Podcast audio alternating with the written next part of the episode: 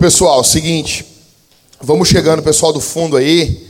Ah, cara, a gente, nós gostaríamos, com muita alegria, é de manhã. Não tem chopp agora de manhã, né, meu? O cara levou. Senão, senão era coisa de bebum tomar chopp de manhã, né?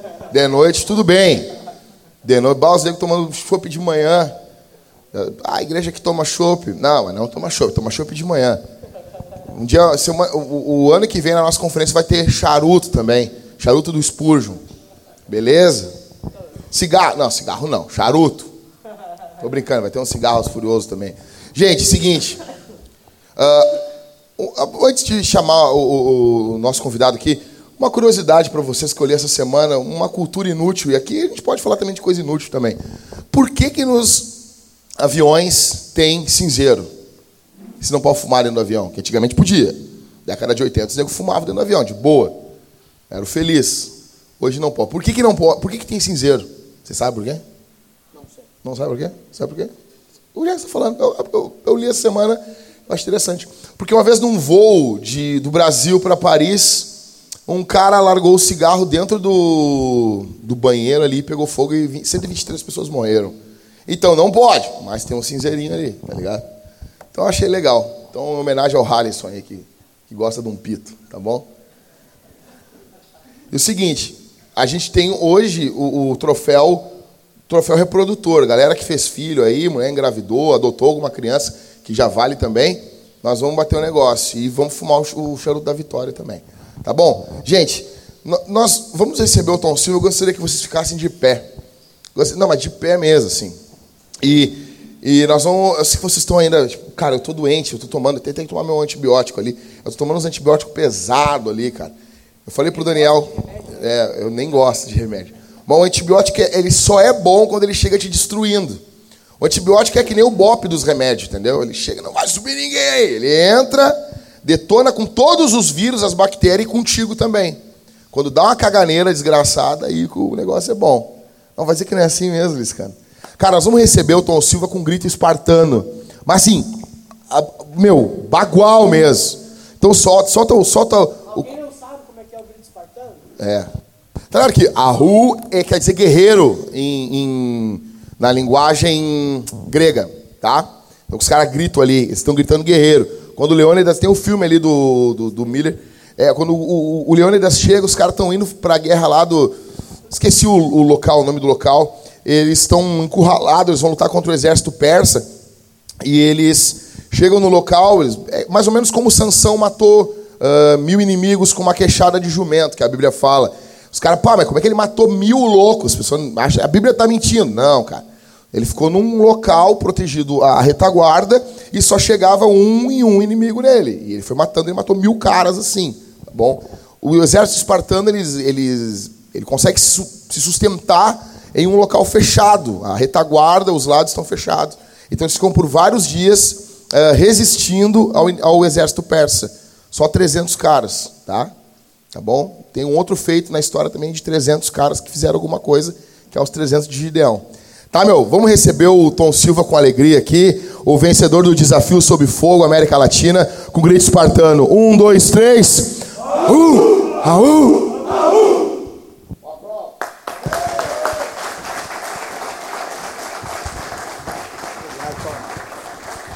Pode sentar aqui, não? É isso aí, galera. Pode sentar agora, fique à vontade. Só não mexa em nada aí. Como o Jack falou, Tom Silva, vencedor do Desafio Sob Fogo América Latina, primeira edição. Ainda não tem outra edição. Se eu não me engano, eles vão lançar por agora, né, Tom? Opa. É, já gravaram em maio, né? O programa é gravado em maio, no México, na cidade do México. Então já tem vencedor já. Já. Pô.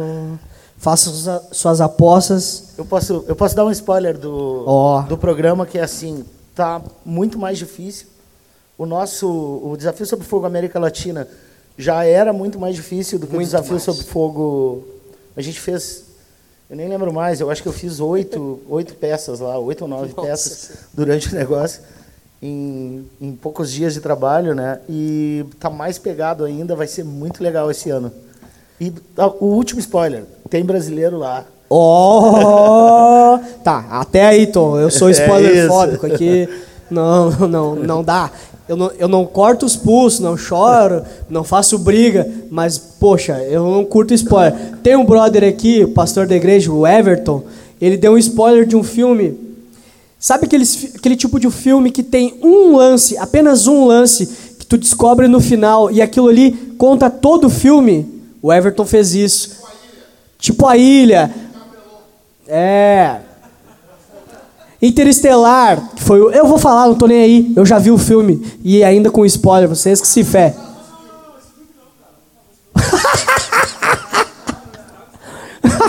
não, então tá bom.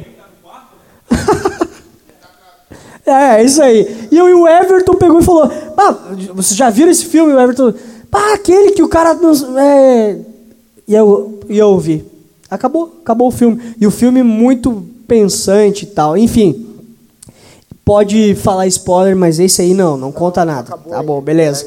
Vamos lá então, Tom. Gurizada, para vocês saberem, vai ter um momento de pergunta e respostas eh, depois da entrevista. Eu vou fazer algumas perguntas para eles e depois dessa entrevista vocês vão ter um momento de perguntar para ele também. Ah, deixa eu ver aqui, Tom.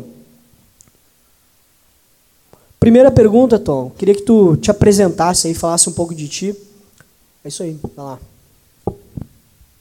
É, eu sou isso aí que vocês estão vendo. Não, cara, sei lá o que falar sobre mim. Eu sou um cara de Porto Alegre, nasci aqui na zona, nasci na, na agronomia. Ah, poxa, explica qual zona que tu nasceu Isso, aí, é. Tom. nasci na agronomia ali, nasci em 72 e era designer gráfico.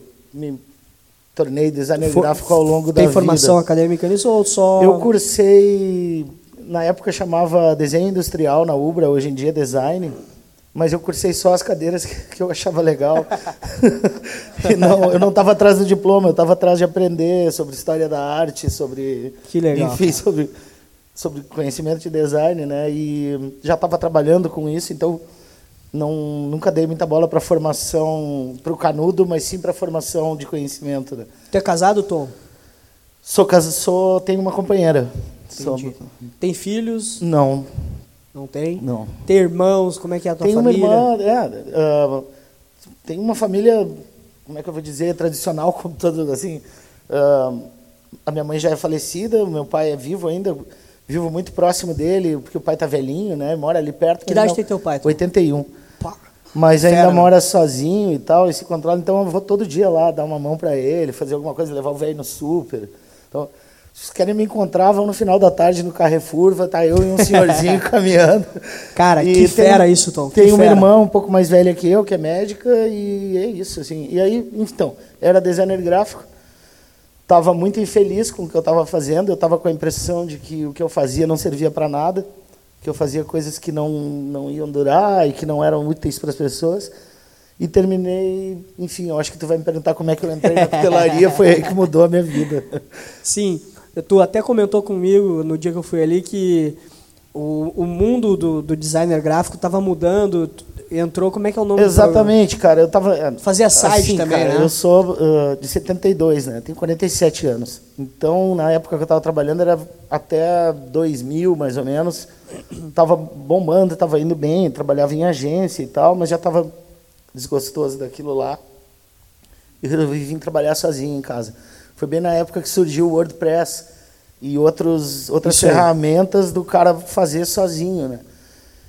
E como eu não era uma agência, eu atendia clientes pequenos, tipo a farmácia, um cara, uma clínica, sabe? Um cara tinha um negócio pequeno.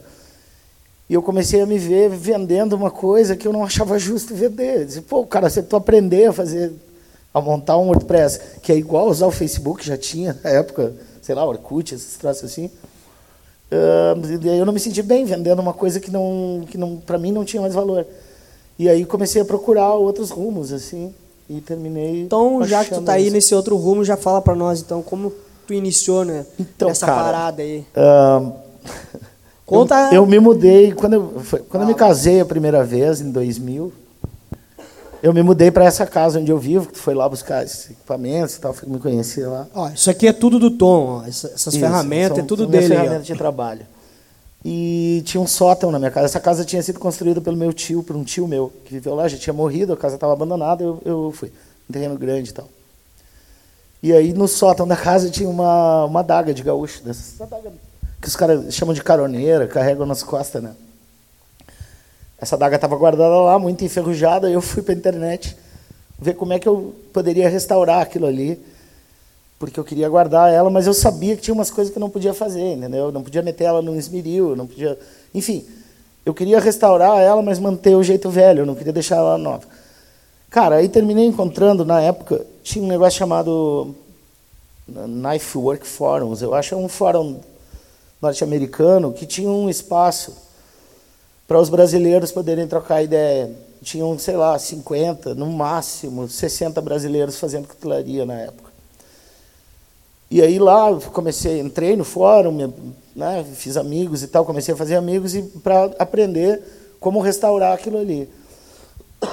Terminei encontrando um tutorial de como fazer uma forja e, e terminei encontrando um tutorial de como fazer uma faca. Tinha um cara demonstrando, ó, é esse esse passo, tem que usar esse, esse tipo de aço.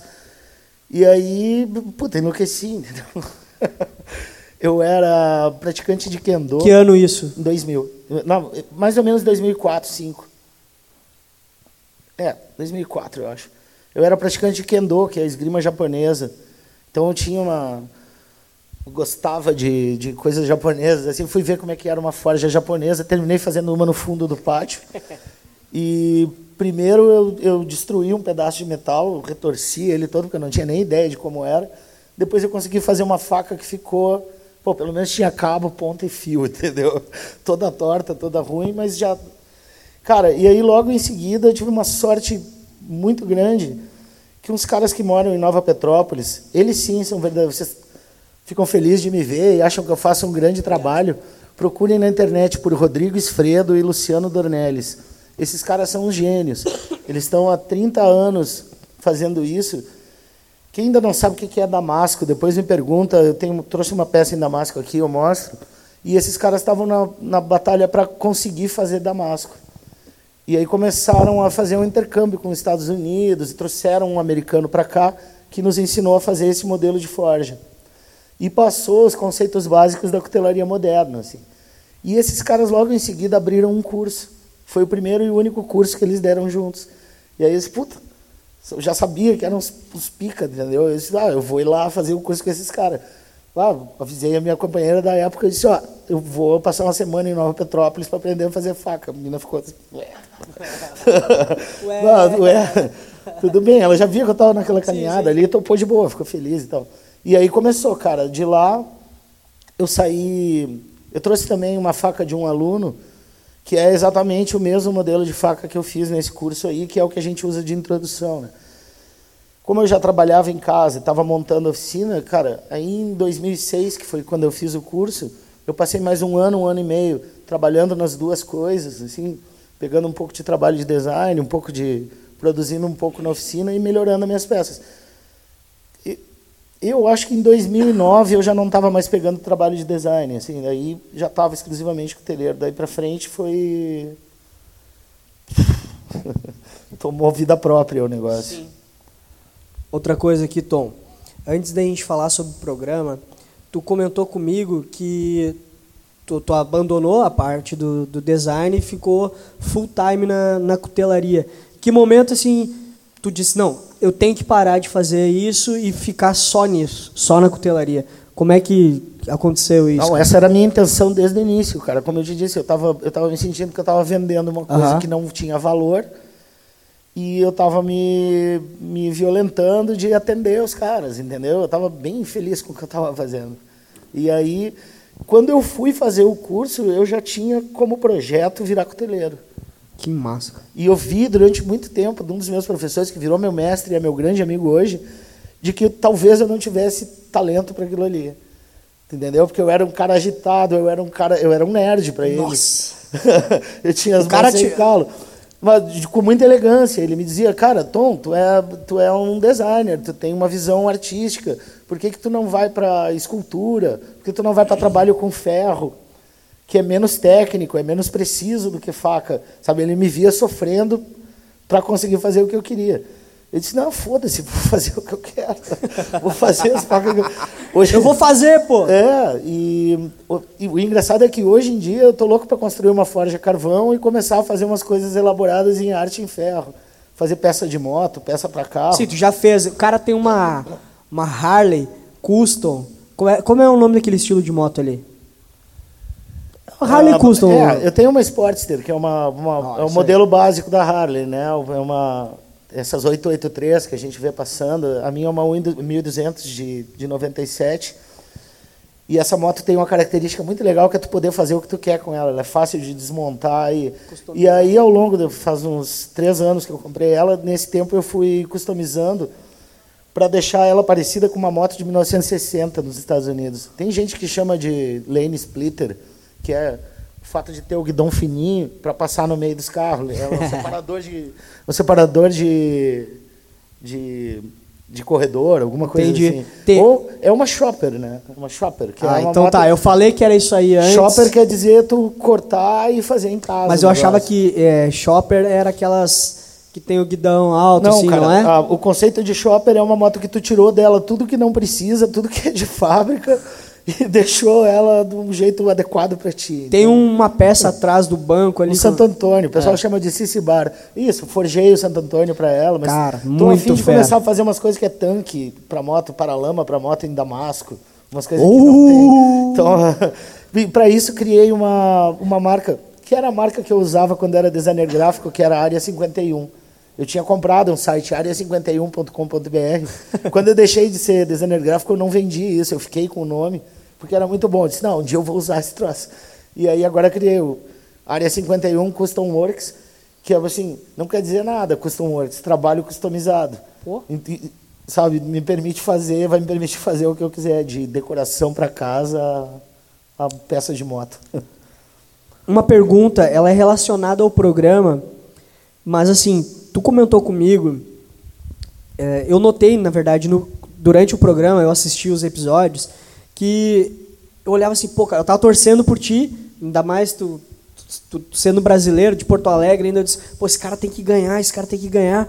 E aí eu ficava assim, em alguns momentos, em algumas cenas, eu te sentia, quando tinha ali o, o- no nos bastidores, eles te faziam algumas perguntas, e eu te sentia inseguro, e tu falava assim, bah, não vai dar, e não vai dar, e não vai dar. E tu falou dos teus professores, que tem um professor que seguiu para um lado e o outro professor seguiu para outro lado, que é um era perfeccionista, né, que queria fazer a, a obra de arte é, melhor, histórica, enfim. Pode falar um pouco sobre isso? Tá. Eu não entendi a relação disso com, a, com eu estar inseguro no programa. Aí eu vou falar essa Tá. parte. Quer que eu fale sobre eles? Assim? Isso. Tá, eu tive aula com esses dois caras. Um é o Rodrigo Fredo, o outro é o Luciano Dornelles. Antes disso, ah, deixa eu fazer um preâmbulo, que é assim, ó. Eu falei dessa associação de cuteleiros norte-americanos aí, que é o que guia o estilo de trabalho que eles, que eles fazem. Que é, ah, enfim, facas forjadas, colecionáveis.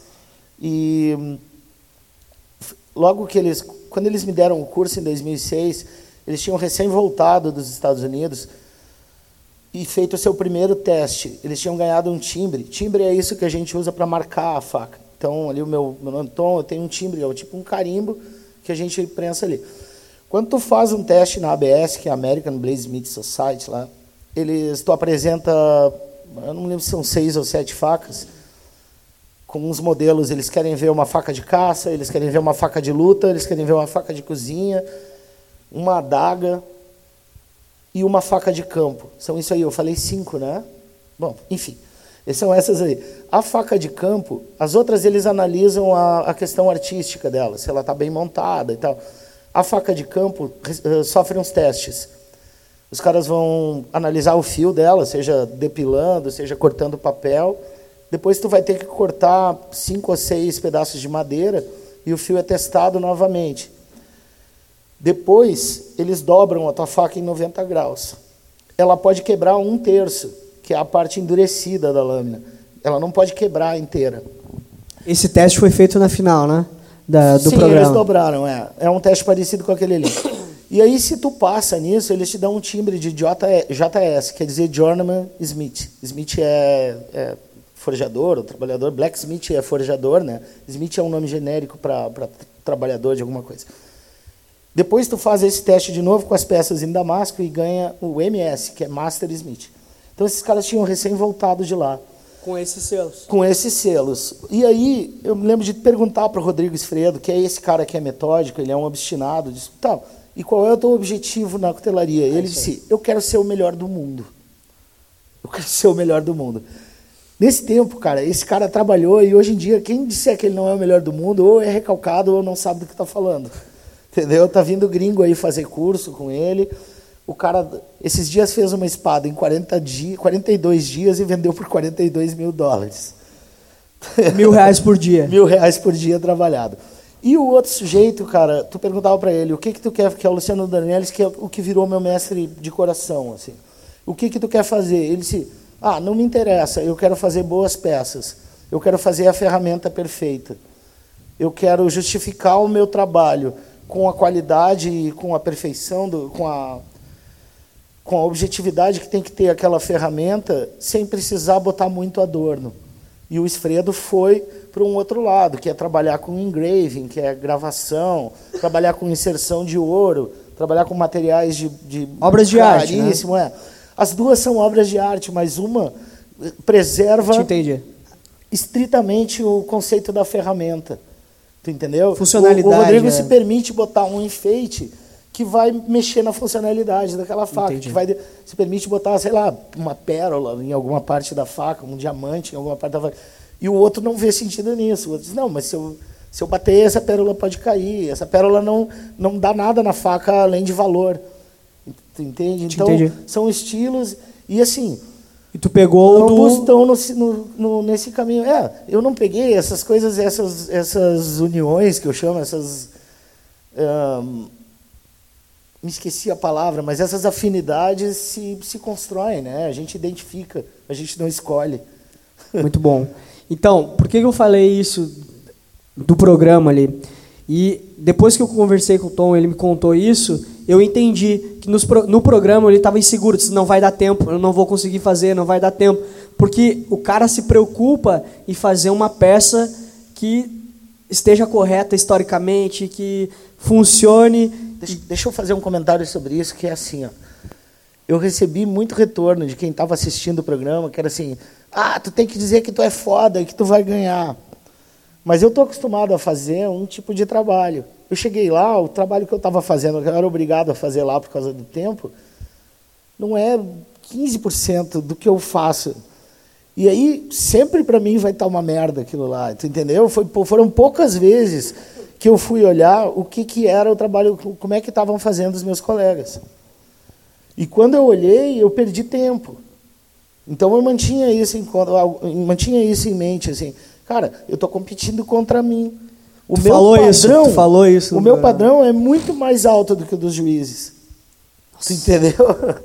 Então, ah, tipo, era isso. Eu não estou inseguro. Eu sei da qualidade do meu trabalho. Mas eu não vou sair dizendo que eu vou ganhar, cara. Eu respeito todo mundo que está trabalhando comigo. Porque eles estavam trabalhando comigo lá. Tu chamava os caras de colega. né? Colega. Eles pediam, não, não chama de colega, chama de adversário. Tipo, pisa, não tem adversário aqui, cara. Entendeu? Eu tenho colega. Depois virou um adversário, certo? Tu vai perguntar. Não, o é- esse é o capiroto. Isso. Vocês vão ver um negócio aqui, parece novela mexicana. É, o- os É, latinos é são. um dom dos mexicanos Não, fazerem novela mexicana. Tudo vira uma novela. E, tem, e sempre tem um Luiz Fernando, né? Luiz Fernando. Sempre tem um Luiz Fernando. E vai ter no troço. Tem um Luiz Fernando ou não tem? Ah, eu tô mentindo, cara. Tem oito competidores e um é Luiz Fernando. Que é igual o Matheus. Procurem. O cara tava na final, igual o Matheus. Levanta aí, Matheus. Só pra.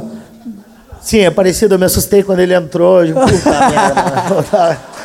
Vamos entrar em seis horas aqui de trabalho. Os caras vão dizer tem quatro horas Pô, o que, que o Luiz está fazendo aqui? Bom, vamos lá. Sobre o programa, então. Ah, cara, o seguinte. Queria que tu falasse sobre os apresentadores. Eram ah, três apresentadores, né? Um, um apresentador e dois jurados. Isso. Fala um pouco sobre esses caras aí. Cara, o apresentador é um ator de novela, um bonitão da Colômbia. Ele não manjava nada de faca. Depois ele, agora ele deve estar manjando mais. Sim, eu vi uma entrevista dele, inclusive contigo, Aham. que ele disse que ele. Não, vou aprender disso aqui. Isso, Eu isso. quero aprender a forjar. É um falou. cara muito legal, é um coxinha, mas é um cara muito legal e tal, gente boa, bonitão, apresentável. mas é, às vezes ele colava com a gente para conversar, saía por cada lado, assim, no final, né? Porque durante o programa a gente não pode conversar, cara. Depois eu descobri, é, ah, claro, entre, os, entre quem está participando, eles não têm como controlar, né? Mas depois eu descobri que o pessoal da produção paga 500 doletas se trocar uma ideia com a gente. Nossa! E alguém pagou, certo? Ah, não, não. Comigo não. Eu não Entendi. troquei ideia com eles.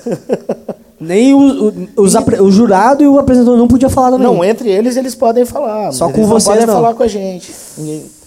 Ah, e aí os outros, cara, o Mariano Gugliota é um, é um mestre. Eu posso ter restrições quanto à qualidade do trabalho dele, trabalho normal. Eu olho, acho preguiçoso. Eu acho É, é isso que eu ia dizer. Pode falar o que tu quiser É. do cara. ele. mas não publiquem isso, viu? Por favor.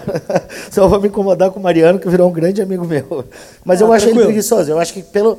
Vocês vão ver, pela experiência que ele tem, eu vou dizer qual é a experiência, ele, ele deveria apresentar um trabalho com mais categoria. Assim. O Mariano é neto. Tá nas cordas, ele tá tirado nas é, cordas. o Mariano é neto e filho de forjadores. Então ele é a história da cutelaria na Argentina, da cutelaria moderna na Argentina. Um cara que manja muito. Então, eu, assim, eu vi que ele falou que é o seguinte, ele não teve outra profissão, ele não, não sabe de outra Exatamente, ele nasceu dentro de uma oficina e fez aquilo ali a vida inteira. Então, assim, o desbaste dele é impecável, a têmpera dele é impecável, o alinhamento dele é impecável, mas ele peca na, na, na beleza, na arte da coisa. Mas é uma opção dele, cara. Sabe? Daqui a pouco eu vou falar sobre o tipo de curso que eu dou. O meu curso é estritamente igual ao curso que eu aprendi. Já o Mariano não, ele tem um curso que dura dois dias, aonde o cara vai lá e faz uma faquinha rapidinha, sem muita, sem muita preocupação com, com qualidade técnica. Não, com muita preocupação na qualidade técnica, mas sem muita preocupação com qualidade artística, o conceito e tal. Ele quer botar o cara para forjar e o cara fazer. Eu questionei ele, digo, pô, Mariano, tu não acha responsabilidade tu botar um cara para dentro da oficina para não fazer a coisa no, Coisa no certa. padrão, né? Ele disse, não, Tom, dos teus alunos, quantos seguiram? Eu tive que concordar com ele. Eu digo, cara, sei lá, 10% seguem, os outros vão por curiosidade. Ele disse, então, eu dou uma oportunidade para esse cara da curiosidade, que é só curioso e que quer investir menos grana, de, de ter uma experiência de oficina. Acho bárbaro, cara. Sabe? Faz sentido. Eu, eu posso não concordar com a postura do Mariano, mas eu, eh, posso não concordar para mim, mas eu tenho que dizer, não, é honesto o que o cara faz. Então, maior Ele não tá admiração. prometendo Não. que o cara vai sair Ele o não está prometendo nada, ele não está dizendo que dá um do troço. curso de introdução para o cara virar cuteleiro e apresenta aquilo ali. Ele é um, é, então, eu admiro muito o Mariano. Ele é um mestre e virou um grande amigo meu. E o Tony, cara. Ó, prestem Deixa eu atenção. ver o que, que eu posso falar do Fala, Tony. como é, como é que é o nome dele? É, Tony, Anthony. Bah, Tony, eu não me lembro o sobrenome dele, mas é Tony alguma coisa. Cara, se vocês conseguirem achar quem é esse cara É. aí, pra postar a foto dele aqui, só, só pra vocês entenderem. O Tony é um outro jurado que é meio quietão, assim, meio, meio inexpressivo, e aí muita gente reclamava do Tony, ah, esse jurado não manja nada e tal. Realmente, ele não, manja, não manjava muito de faca, mas ele manja muito de usar faca. o cara é daqueles caras que... Ô Tom, nós não. Ó, a gente tem uma expressão nacional, pessoas. Tanto que tem um cara aqui de Minas Gerais que vem nos ver. Mas assim. Cara, não, não, não- ninguém vai te. Tá, não, é. É eu porque não, assim, eu não quero me incomodar com, nem com o Rister nem com o Tony, mas o, o Tony é mercenário do governo, cara. O Tony é um cara desses que pula de helicóptero com uma bomba na boca e, e derruba um governo na América Latina, entendeu? É um sujeito que já teve preso em alguns lugares, foi Já torturado. matou gente, provavelmente. Eu, né? melhor não perguntar para não, pra não carregar isso aí, entendeu? Então eu vi coisas do Tony, cara, naquela. na prova do. Acho que é na prova da Bowie, na primeira prova, ele corta um saco cheio de balinha, cheio de pletes azul. É, parece um cristal do, É. do, do Breaking Bad lá. né? Isso, ele corta um saco daquilo. E o chão era liso como isso aqui, cara. Quando ele pegou aquela Bowie, todas as, as quatro facas eram estavam muito afiadas, eram muito grandes e pesadas. E eu vi ele ir pro chão e me disseram o que, que tinha dentro. Eu digo, bah, vai dar merda isso, vai dar merda muito feia. Ele cortou o primeiro saco e as bolinhas caíram e ele tropeçou, escorregou, assim, abriu, fez, começou um espacato. Aí eu disse, tá, agora eles vão cortar. Cara, em fração de segundos ele levantou e fez assim para a produção, disse, não, eu vou seguir. E a partir dali ele arrastou os pés pelo chão, tipo, ele sabia muito o que ele estava fazendo, entendeu? Então ali eu comecei a respeitar esse cara, tá. esse cara Ele falou, né? O teste foi feito assim, como é que é? É, não, para planejar o teste assim, eu vou fazer assim. E, e mostrou garra ali, mostrou que ao que veio, entendeu? Vocês entenderam? O cara caiu um tombo, geralmente Com uma você- faca em movimento, com uma faca super afiada na mão. o risco, né? É. Os caras botam aquele óculos ali. né? Aham, não, o risco é tropeçar e, e se trespassar com aquele troço. Né? E o cara disse: Não, não, foi, vocês elaboraram o teste para ser assim? É, Vai não, ser então assim, eu vou é. executar assim. A partir dali ele fez arrastando os pés com movimentos perfeitos, cortes perfeitos, muito bom. E aí depois eu fui, depois que passou o programa, eu visitei a Argentina, agora troquei uma ideia com o Mariano e a- a- confirmei isso. O cara manja muito do que faz. E, Ele é o pitbull do governo É, mexicano, então. Eu vou, vou dizer a, a- expressão do, Do do, Mariano. Mariano. que foi assim, tá mas, tá, mas e o Tony, cara? Ele disse, Tony é um assassino.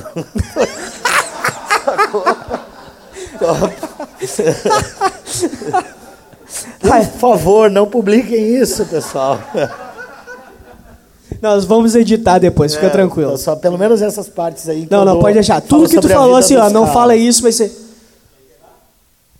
Hã? É aquele ali, Tom? Na TV, Tom? Não, Não, não. não, cara. É assim, ó, é Desafio sob Fogo América América Latina. Latina. Tu É um não dos vai encontrar. De- deixa que vai É. aparecer um vídeo, ele vai aparecer aí. Isso, isso. É um Na- cara crespinho, mais Tem- fortinho. Tem no assim. final, naquele vídeo da final, Cris, tu, tu pode pegar uma parte que tem um take que vai aparecer os jurados. A gente Daqui vai- a pouco, quando ele aparecer o vídeo, eu digo, ah, aquele ali é o Tony. Isso, Só- vai, só tem vai tá três aí, vai tá aí. Só tem três caras, não é, tem como um é bonitão, o outro é de bigode e o outro é o Tony. Mas obrigado pelo esforço aí, não, não foi combinado. Adiante. Cara, eu queria que tu falasse um pouco sobre os bastidores, né? Porque a gente não tá vendo eh, o que está acontecendo ali, como é que é o estúdio, quantas pessoas estão ali, eh, o que, que acontece ali por trás das câmeras, cara. Tá. ahn, cara, o estúdio é um lugar com mais ou menos esse espaço aqui, com, com a- aquele, aquele balcão onde eles analisam lá. as- É é aquilo ali que a gente vê, entendeu? Com o balcão lá, as forjas no fundo. De bastidores, cara, o que eu, o que eu, o que eu tenho para dizer para vocês é assim: quando liga o reloginho, a prova é em tempo real. É, é, é a parte de reality Não tem show. vou dar um pause Não aqui pra vocês irem no pausa, banheiro. Não para o reloginho. Tá? Eles podem parar, eu acho que eles podem parar o reloginho caso alguém se machuque muito, caso aconteça uma merda muito grande. Deve ter isso, né? Isso. Mas, por exemplo, se alguém passar mal, o cara sai, o reloginho segue, é problema dele. No americano entendeu? eu vi, no, no, no programa americano, que os caras, justamente, eles passam mal porque é muito quente, Muito né? quente. E eles passam mal. Eu tinha, uma, tinha um, um fator complicante muito, muito ruim lá, que é a cidade do México está a 2 mil metros de altitude, né? Então, eu, eu sou fumante e gordo. Não sou sedentário por causa do trabalho. Esse que não é exatamente um trabalho sedentário que eu faço. Mas passei mal, assim, de ficar sem fôlego. Algumas vezes eu senti, tá, agora eu vou desmaiar aqui. Mas se eu parar e dizer, ah, eu estou passando mal, eu vou desmaiar, os caras têm paramédico, entendeu? Os paramédicos estavam com uns termômetros de com laser point assim e ficavam nos Sim. testando, eles estavam apavorados, porque a gente fica a 60 graus.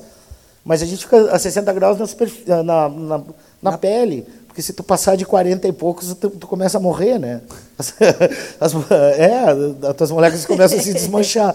Então, assim, essa, essa temperatura não é real. Então, eu não posso dar ouvidos para esse cara e dizer, ah, não, é, tá perigoso. Não, é, é, é como eu trabalho todo dia.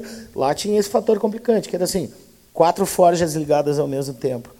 Vocês, ah, se vocês forem na oficina num dia que a gente está forjando a uma hora, uma hora e meia, ah, fica rarefeito o ar lá. Então, e aí Tem um momento cara- no programa que tu falou assim, ô meu, tá acabando o ar daqui de dentro. isso, e, e assim, ah, tem as coisas chatas de TV, entendeu? A gente chega lá, tipo, 8 da manhã.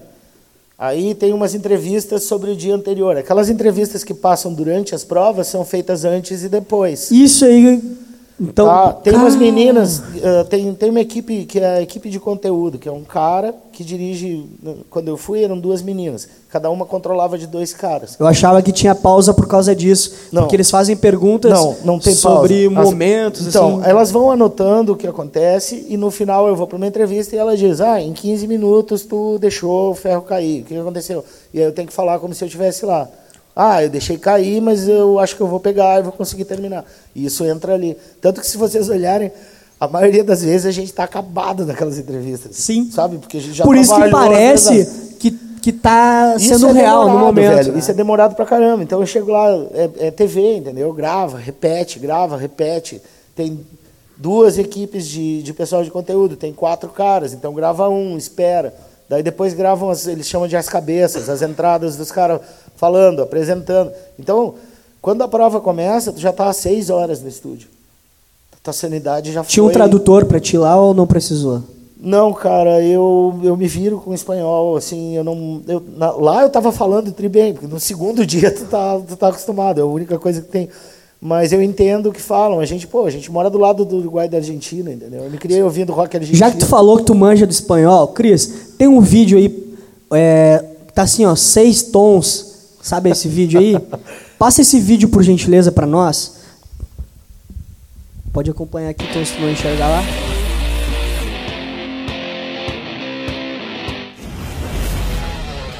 As coisas caem na minha mão o tempo todo porque eu já não consigo segurar e nem fazer a força que eu preciso. Senhores, temos um recorde de quedas de metal no chão hoje. Decidiu pegar com a luva, tá pegando com a luva. Não, não faz isso. Não, não, não, não, não, não. O cara do meio é o Tony. Esse aí, o de azul. não acredito. Tranquilo, tranquilo, não vai acontecer nada. Olha só o Tom. Ele tá pisando nos alicates.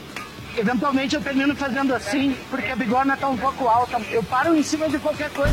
Na minha casa, às vezes, botava um tijolo pra poder ficar mais alto. Tá em velocidade dupla. Tô falando que nem o Pato Donald. banhado em suor. Bola pra frente, Tom. O Tom tá bem nervoso. Tá suando horrores. Vamos, água, água. Vai, levanta isso! Tá vivo. O Tom deixou cair um tijolo da fornalha. Não me importa perder uns segundos ou minutos. Poder ajudar um colega, mesmo numa competição, é o meu jeito de ser. Vamos nessa. Não vou mais seguir o desenho que eu tinha feito. Não vai dar tempo.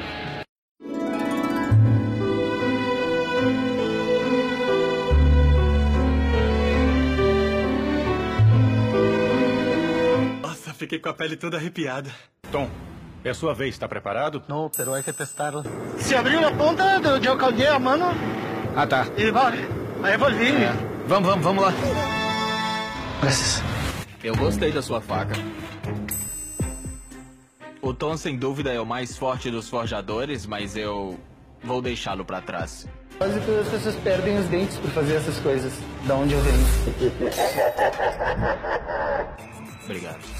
Eu não gosto do jeito que ele se porta na oficina, eu não gosto do jeito que ele trabalha, eu não gosto do acabamento dele, mas fazer o quê? Um jogo, ele jogou pra ganhar, pra, merece os parabéns. Eu quero segurar as facas e retalhar, vai ser bom eu desestressar. Falta muito pouco tempo, eu já vi que meus colegas já terminaram, mas isso não me importa. A minha competição é comigo, de entregar a melhor peça que eu puder dentro dos parâmetros que os juízes me pediram. Eu vim aqui para aproveitar cada segundo para fazer as melhores peças que eu puder. Vou fazer o melhor que eu puder, porque é ela que vai me botar, ela é o meu passaporte para final. É isso aí, valeu.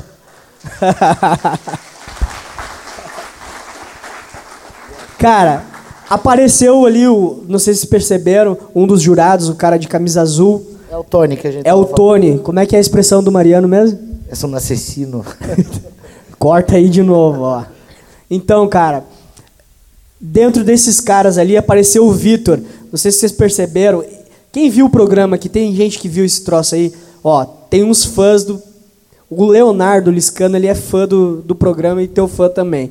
Cara, esse Vitor. Nossa, cara, o que aconteceu aí? Esse Vitor é o cara mais filho da guampa que eu já vi na televisão. O cara era um inferno, meu.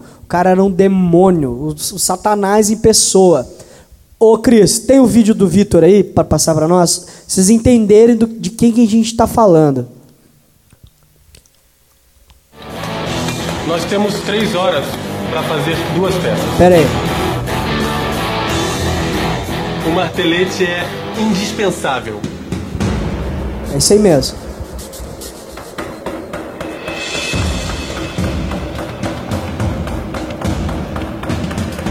Eu tava indo pro martelete e o Victor entrou na frente. Ô meu amigo, o que, que é isso? Parte de minha estratégia é tomar o controle desse martelo, porque tenho que ser o primeiro a acabar a forja bruta.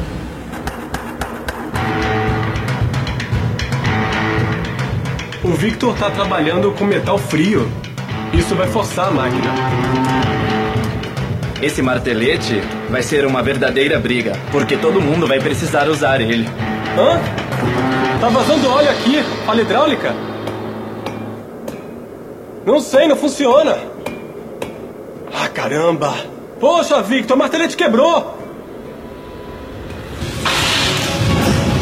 Desafio sobre fogo América Latina. Só para vocês entenderem, esse cara fez isso no programa duas vezes. E várias outras coisas, né? Uh, tem uma outra cena que da lixadeira. O, é, eu, eu não, não achei porque eles tiraram uma lixadeira. Uma lixadeira leva um tempo. Para quem nunca viu, é uma, uma máquina que tu põe uma cinta de lixa com dois metros normalmente. Então tu leva um tempo para preparar ela, alguns minutos que para nós são muito importantes.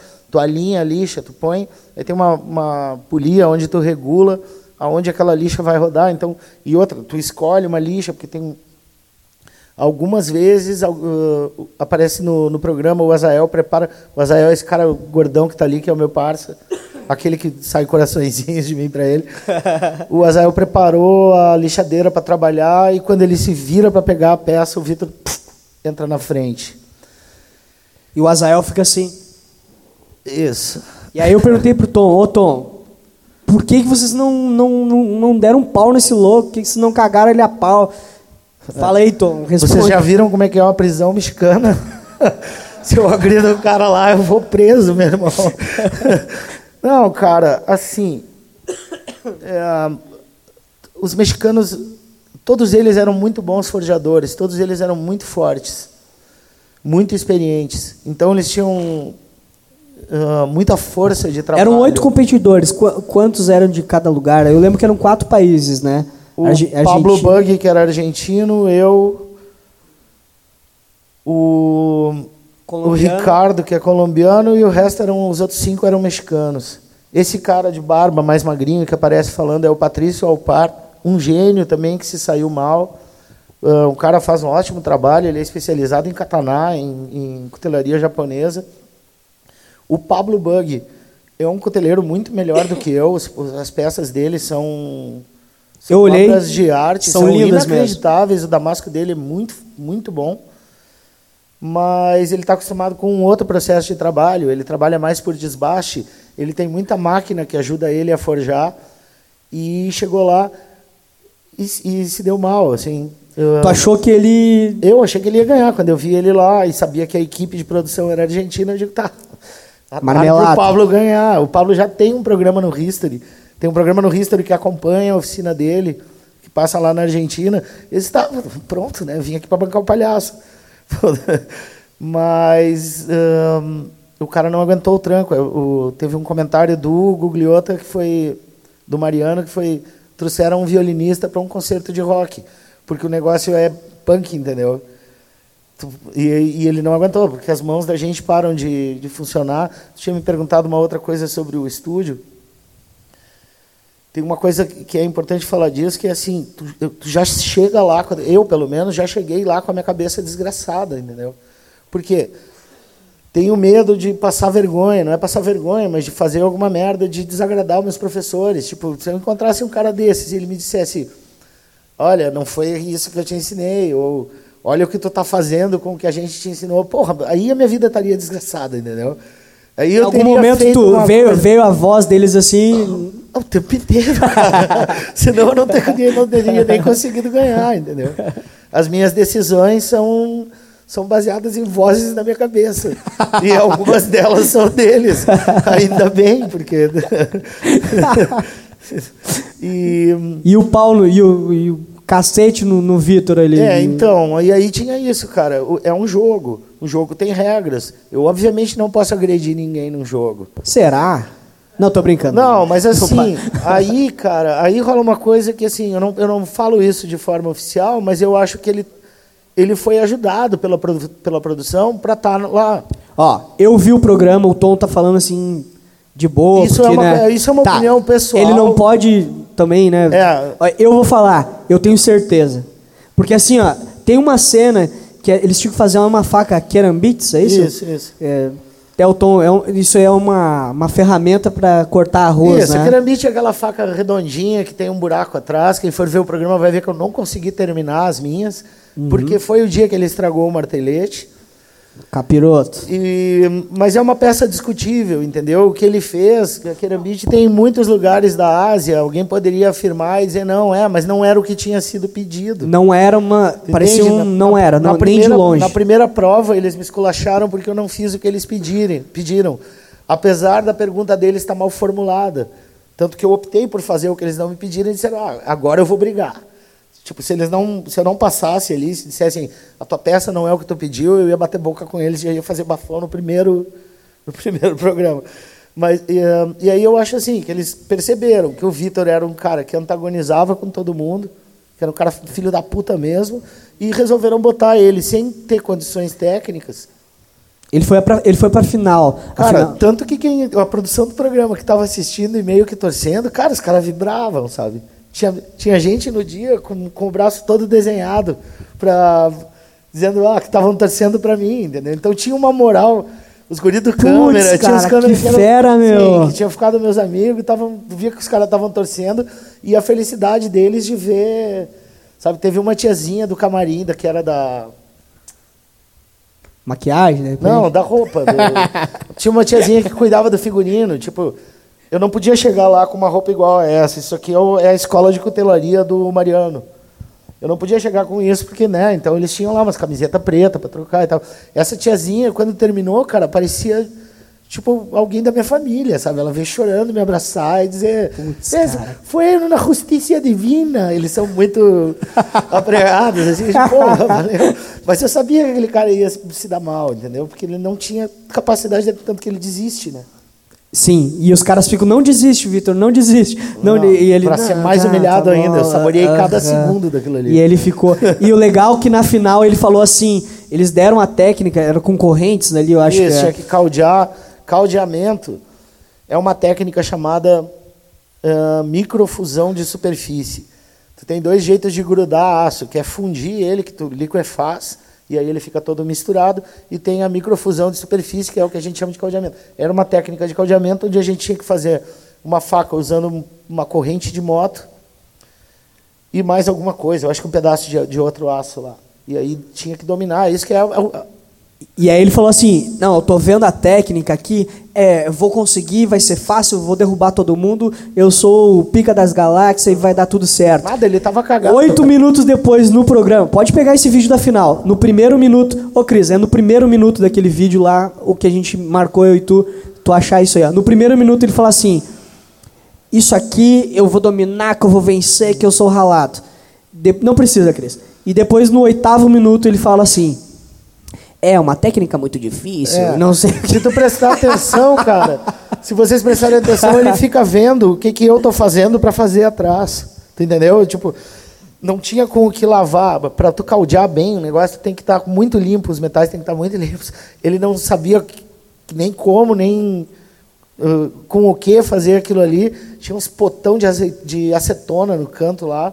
Cara, eu peguei litros de acetona, virei numa, Uma bacia. numa bacia e fiquei lavando meus negócios, um cheiro. E aí, quando eu vejo tá ele lavando com acetona, eu digo, pô, de onde é que tu tirou essa ideia, meu irmão? Cara E- inteligente, né? Aham, Bonzão. Isso. Ô, Cris, tem mais um vídeo daqueles que eu te passei? Dos vídeos é esse? marcou, é. Tá, ok. Então, assim, tem uma pergunta que eu queria fazer para ti, Tom. Qual foi o momento na final, o momento mais difícil do programa para ti? Tem, tem o vídeo ali, né? É. Uh, tu quer passar o vídeo antes? Acho que é melhor, pode passar antes? o vídeo ali. O mais complicado aqui é temperar. Esse é o Matheus. tão longa, nunca temperei nada com essas dimensões. Percebe que só metade da lâmina dele tá, tá vermelha. Essa lâmina endureça. Bom, tá parecendo que a lâmina tá reta, o que é algo excelente. Vamos ver como a dureza ficou. Eu percebo que tem uma seção na parte traseira da lâmina que não está endurecida. Uma lâmina assim não serve para nada. Na hora de dar uma estocada, ela vai dobrar. Se não estiver bem feito o tratamento térmico, podem acontecer duas coisas. Uma que a, a lâmina fique empenada e a mais fatal é que a lâmina quebre. Ah, mas que saco isso. Agora é começar de novo, uma nova espada. Eu não gostei do desenho dessa. Eu vou jogar fora e fazer outra. É isso aí. Essa espada aqui vai pro baú das recordações. Senhores, já passaram 10 horas e o Luiz acaba de decidir que vai fazer outra espada. É isso aí. Cara, a final foi feita em 30 horas seguidas. Eles, vocês assim, aí eles podiam dormir, tinha umas camas, uns beliche lá. Eles, eles faziam os intervalos deles. Mas assim, 30 horas de programa seguido. Era o câmera, os câmeras e vocês lá, como é que era? Pode falar o estúdio, aí. O estúdio ficou praticamente vazio, ninguém virou a noite lá, sabe? No, no meio da madrugada, os, os jurados apareceram para fazer uma ceninha ali. Quer dizer, eu nem sei se era madrugada, cara. Eu não lembro que hora a prova começou e nem que hora a prova começou. Mas no meio terminou. da função, é, terminou. No meio da função eles apareceram para fazer uma ceninha, mas no mais era o estúdio uh, vazio e a gente trabalhando feito uns abobados, feito uns condenados. Isso. E, é, e aí qual... Tá, a, a, tua pergunta era qual o momento mais difícil foi exatamente isso aí, cara, porque assim, ó, a prova era fazer uma espada mexicana. O Luiz é um cara mexicano. Eu tenho 47 anos, já estava bem cansado, e o Luiz é um cara de 23 na ponta dos cascos. Só abrir um parênteses forte, aqui. Velho. O, o, o, Tom fez, fez uma espada também, e nos comentários desse vídeo tem um cara que botou assim: o Tom venceu o programa fazendo facão Tramontina. é. E, e, fiz, uma, fiz uma faca gaúcha duas provas antes, né? Essa da corrente de moto. E aí, cara, o Luiz, muito mais forte que eu, em 10 horas de programa, ou seja, 10 horas de prova, já tinha passado um terço, eu já estava moído, tentando terminar o que eu tinha para fazer da, forma, da melhor forma possível. Ele resolve fazer outra, outra espada. E algum tempo depois, eu vejo que a espada dele está está indo bem. E aí ele toma a seguinte decisão: eu vou decorar a minha espada com a águia e com a águila e ele gavijan, que é a águia e o gavião, que é o tema da bandeira mexicana. Aí eu disse, mano, fudeu. Fudeu, eu não vou botar nenhum adereço, eu não vou fazer nada legal, tão legal quanto isso. Deixa eu dizer que duas provas antes teve a, a Tantô Tática, era uma faca tático é um tipo de arma que é usado por militares e tal, então ela tem as suas características lá. E o Luiz fez uma coisa que eu jamais faria, botou uns enfeites, botou um serrilhado, usou madeira composta, e eu olhei e pensei, bah, que merda, isso parece uma faca chinesa e não uma peça de cutelaria. E aí os juízes adoraram aquela merda. E aí, porque parece as peças chinesas. Ô, Cris, tem um vídeo sim da faquinha aquela. Bota aí, ó. O que que parece. É. Não, não. Tem um vídeo para mostrar o que que parecia a faca do cara. E aí tu me disse essa faca era boa. No Japão há muitas maneiras de servir peixe. Mas apenas um jeito de cortá-lo. Apresentamos a novíssima Guinso 2000, porque a lenda continua. Mais afiada do que nunca, sua lâmina em aço de alto carbono corta ossos assim. Cara, guinso é excelente, uma e faca... trincha frangos com habilidade. Nada impossível para Guinso 2000. Com este serrilhado de alta precisão, você consegue fatiar facilmente este peru ou este tender. A Guinso 2000 desliza e pica qualquer tipo de vegetal. São três facas em uma desenhadas para fatiar pães delicados, sem grudar na lâmina e sem esfarelar a parte mais gostosa deste bolo. Uma autêntica guinso corta, trincha, pica, serra e fatia. Sua lâmina corta latas, serra um cano de jumbo em dois e mantém o corte impecável. Veja, quanto você pagaria para ter esta Guinso 2000? Não responda, porque você ainda recebe mais estas seis facas Guinso para carnes e churrascos. Cara, mas assim, ó. A Guinso faliu porque ela não conseguia cortar as meias Vivarina. Quem é dessa época lembra que tinha umas meias de nylon, chamada meia Vivarina, que dizia que era indestrutível. Então, assim, será que a Guinso corta a meia Vivarina? Cara, assim, falando rapidamente sobre isso, a Guinso era uma faca excelente, ela era barata e ela resolvia, e ela não perdia o fio nunca, porque ela tinha aquele serrilhado. Então, assim, para terminar essa história do, do Luiz, nesse momento em que ele decidiu botar essa decoração, eu me preocupei com aquilo ali e foi o momento em que eu senti que eu podia perder.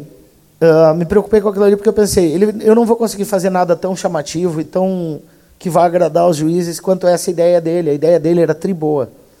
E eu estava ali fazendo uma lâmina do mesmo jeito que eu fiz todas as outras que eu tinha ido lá para fazer. A melhor ferramenta possível. Uh, se eu pudesse botar algum enfeite, eu botava, mas se não, ela teria que ser perfeita. Nesse momento, eu estava polindo a mão, a guarda, para que quando o cara fosse cortar, ele não se machucasse. E para que a, a guarda ficasse leve e não estragasse o balanço da espada. E, cara, eu simplesmente, a minha. Por eu ter me preocupado com o que ele tinha feito, a minha moral foi, foi pro saco, entendeu? E eu passei a acreditar naquilo ali, que não era verdade. Eu só fui me dar conta. E aí segui fazendo o meu trabalho. Eu disse, tá, mas eu não vou desistir, eu vou seguir fazendo o que eu estou fazendo. E foda-se, vou, vou ficar em segundo uh, com honra, como assim, né? Bem. Mas no final, velho, eu olhei a espada dele, tinha umas falhas na, no final, assim, na última cabo, hora de prova. Tinha umas falhas na lâmina. A, a guarda que ele Isso. tentou fazer, que ele disse que ia fazer a águia e a serpente, ele disse, ele mesmo disse, ah, minha serpente parece uma galinha triste. e a águia eu não consegui fazer. Mas não foi isso que desclassificou ele. O que desclassificou foi que a guarda ficou muito pesada e ficou machucando a mão do juiz. Tu entende, cara? A arma Então, tem que ser funcional. Eu tinha, eu tinha ido até lá sem prestar atenção no trabalho de ninguém, botando fé no que eu tinha ido para acreditar, no que eu tinha, no que eu sabia, que é fazer o meu trabalho. E no momento em que eu em que eu parei de, de- que eu tirei o meu foco disso, cara, eu podia ter me descompensado completamente ali e realmente desistido da prova. Então o momento mais difícil foi contra mim, como sempre. É, como sempre são os momentos são contra a gente. Cara, muito bom. A última pergunta, Tom. Qual é a pergunta que tu gostaria que as pessoas fizessem pra ti e nunca te fazem? Quando, a não ser qual é o número da minha conta para me mandar uma grana. Não. sei. Não. Acabou, venceu, fim. Não, é Baixa- brincadeira. Mas deixa, eu- deixa eu te responder eh, a sério isso, que é assim. Eu, eu, eu tento não, não criar expectativa sobre nada. Então eu, não, eu tento não esperar que me, que, me, que, me, que me peçam nada ou que me façam pergunta nenhuma. Porque é isso, é que nem querer avaliar o trabalho do outro em comparação ao meu. Se eu estiver esperando que tu me pergunte não sei o quê, eu já vou me preparar para responder de determinada forma. Então é melhor eu ficar aqui na minha, sem expectativa, presente e, e pronto para responder com sinceridade. Então, pode, não tem. Muito obrigado, Tom. Palmas pro cara aqui. cara. Seguinte, pessoal. Ele vai mostrar aqui um pouco as ferramentas. Tô brincando. Era uma surpresa, alguns já sabem. O Tom vai forjar uma lâmina aqui. Ah, eu trouxe, eu trouxe uns pregos de dormente, são os pregos de trilho de trem. Dormente é o trilho de trem. E aí tem uma brincadeira que eu faço que é rápida e, e dá pra gente ter noção de como é que é o trabalho, que é fazer uma faquinha com um prego desses. Durante esse momento, vocês podem fazer perguntas para ele e ele vai responder. Ele vai estar aqui embaixo. Esse é o momento que vocês perguntam para ele e ele vai mostrando as ferramentas e tal. Tom, tu precisa de ajuda aqui. A gurizada está à tua disposição para colocar os bichos aqui. Eu preciso que levem a bigorna e a forja para ali, As e aí eu vou cadeiras- pegar as ferramentas que eu Tu preciso. vai ali. delimitar o espaço ali também, né? Pra, Isso, pra é, não. afastar. ah, vocês podem, não precisa ficar sentado, podem chegar perto. E Assim, dá uns dois metros da onde eu tô pra não voar nada, porque Tá. eu posso. E, pode- aqui, a forja tem que ir mais pra frente também, pra distância do, do Ah, palco. não, que é só pra não queimar aquela caixa ali, mas deixa que eu ajeito. Eu só viro ela um pouco pro lado e não dá nada. Então tá. Beleza? É isso aí. Muito Vamos- obrigado pra vocês pela paciência. Estamos aí.